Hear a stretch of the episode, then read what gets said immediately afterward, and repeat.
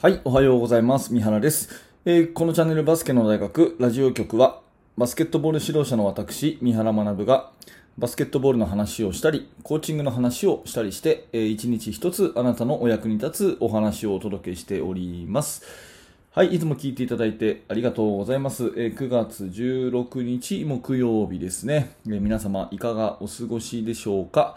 えー、今日のテーマは何かというと、全員がポイントガードのマインド、考え方を持ちましょうという話ですね。えー、まあ指導方法っていうか、こう育成っていう観点でね、子供たちを育てる時の大事な、えー、考え方っていうような、そんなお話になります。えー、ちょっとですね、まあ個人的な話にもなるんですけれども、まあ、お付き合いいただければなというふうに思います。というのは、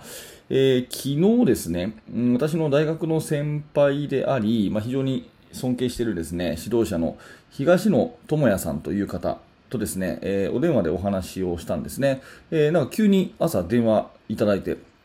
お、東野さんだどうしたんだと思ってですね、えー、出たらね、まあ、あのー、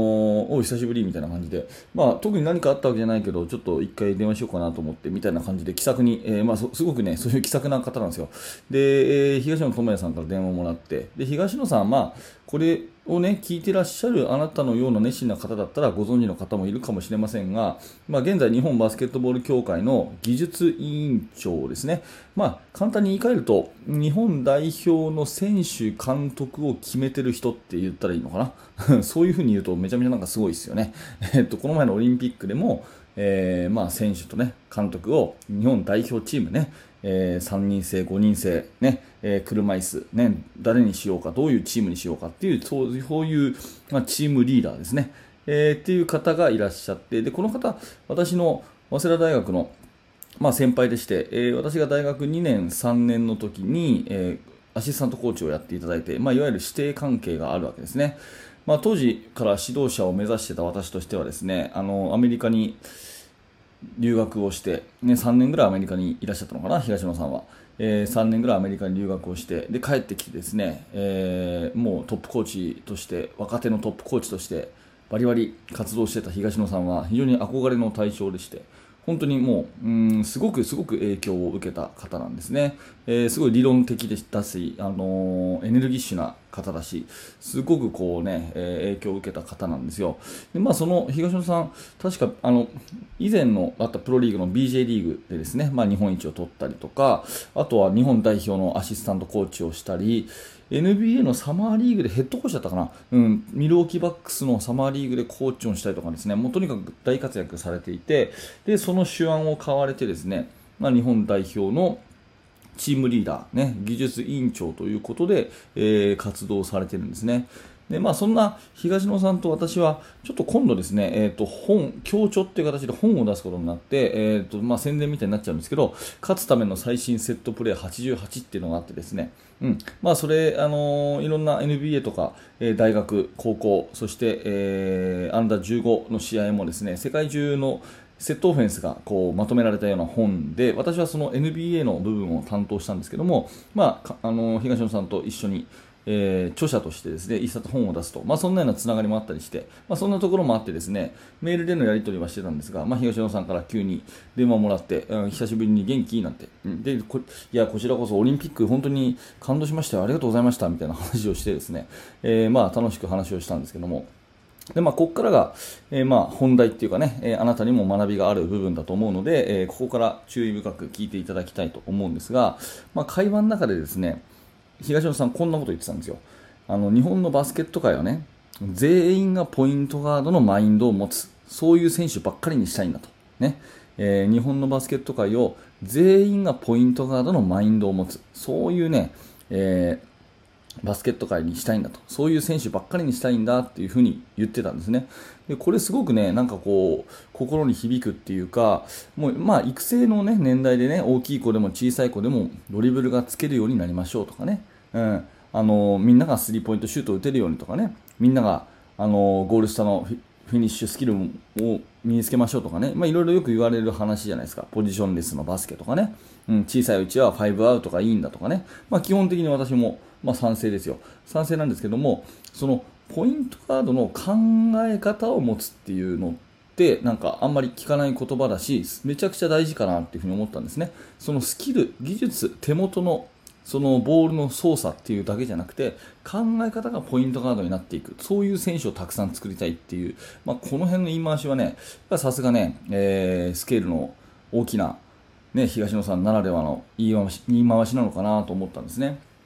うん。まあ、バスケットをこう始めた子たちがですね、まあ、大きいから君はもうスクリーナースクリーンだけしてくださいとかね、えー、まあリバウンドだけ取ってくれればいいですよとか、まあ、そんな極端じゃないにしてもですね、まあ、そういうやっぱりそのうん分業制の中でのバスケットというよりは、まあ、スキルとしてやっぱりシュートもねドリブルもパスでも、まあ、何でもできてね、そしてゲームをこう自分で作っていけるようなそういう発想を持ったですね考えを持った、え、プレイヤーばっかりにしたいと。いうようなことを言ってて。でポジション的なものをやっぱりこう専門性、ね、あなたはセンターとかねあなたはこうあのガードとかっていう風にしていくのは、まあ、高校生ぐらいからでいいだろうと、ね、高高校生ぐらいからでいいだろうと。ただ高校生でも例えばセンターになりました、ね、ピックアンドロールします。っていう風になった時ももう大きいんだからインサイドに必ずダイブしなさいっていうんじゃなくて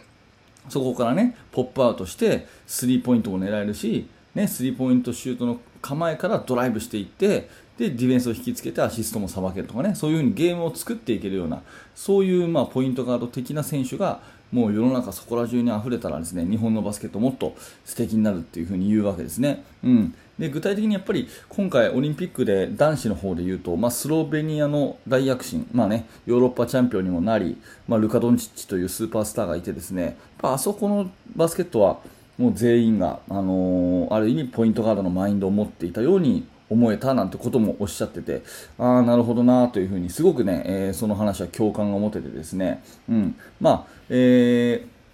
東尾さんとそんな話をしてそのポイントガードの考え方を持つってすごくこれはねあの思想的っていうかですねあのいいなと思ってね。ただただこの、えー外のシュートも打てるようにしましょうとかね。全員がドリブルも右手も左手もつけるようになりましょうとかね。そういうもうスキルの話じゃなくてスキルの話じゃなくてそのスキルをいつく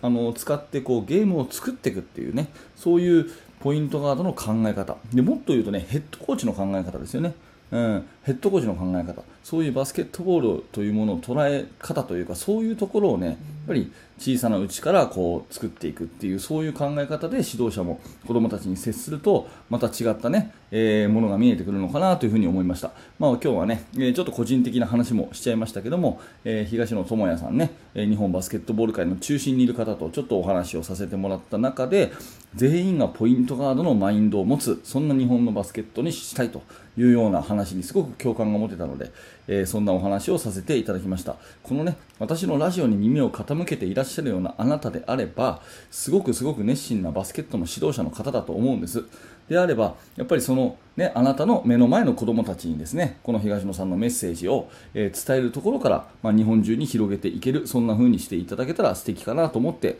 今日はこんなお話をさせていただきました、えー、今日のテーマは全員がポイントガードのマインドをということでえー、今日もね、あの自分の子供たちのチーム作り、えー、育成に頑張っていきましょう。